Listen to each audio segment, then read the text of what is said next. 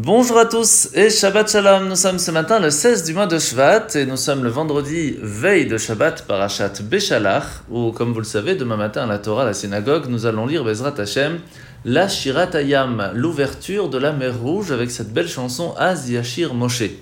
Il faut savoir que de la même façon que le problème était devant nous et qu'Hachem nous a ouvert la mer pour qu'on puisse passer à pied sec, de la même façon que ce soit pour les soucis financiers ou les soucis du couple, demain matin, c'est une très grande ségoula de venir à la synagogue pour écouter l'ouverture de la mer Rouge qui nous permettra de passer outre tous ces problèmes.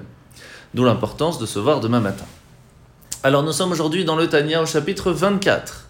Dans le chapitre 24, l'Admour Azaken nous a expliqué que chaque fois que l'on fait un acte qui est bon, qui est une mitzvah, c'est un commandement divin, nous faisons la volonté de Dieu, eh bien nous nous rapprochons de lui. Si par contre, à l'inverse, nous sommes à l'encontre de sa volonté, nous faisons une coupure entre lui et nous. C'est à ce moment-là que la question va se poser. N'y a-t-il pas des actes répréhensibles qui sont quand même plus graves? Le fait d'enlever la vie à quelqu'un, le fait de manger à Kippour, du du Hametz pendant Pessah, etc. Et c'est là que nous devons comprendre une chose très importante. D'une certaine façon, quel que soit l'acte, s'il est contraire à la volonté divine, nous prenons notre âme, cette partie spirituelle qui fait partie intégrante de Dieu, et nous l'amenons dans la boue.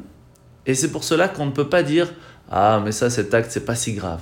Mais de l'autre côté, il y a l'après. Après avoir demandé pardon, après avoir essayé de purifier notre âme, après la teshuva, eh bien, il peut y avoir une trace plus grande ou plus petite selon l'acte que l'on a fait. Et c'est là que va venir la différence de ce que l'on a fait à l'encontre de la volonté divine. La mitzvah de ce matin, c'est la mitzvah positive numéro 113. La mitzvah que lorsqu'une personne n'est pas pure, elle se doit de utiliser ce qu'on appelle la vache rousse, la cendre de la vache rousse pour pouvoir se purifier.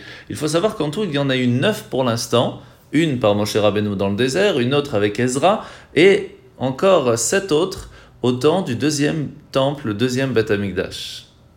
Mais la dixième sera celle de Mashiach, et quand on dit Mashiach, le Rambam Maïmonide nous dit tout de suite mais Gale Amen Keniratson, que très vite il puisse se dévoiler, Amen, comme ça soit la volonté de Dieu.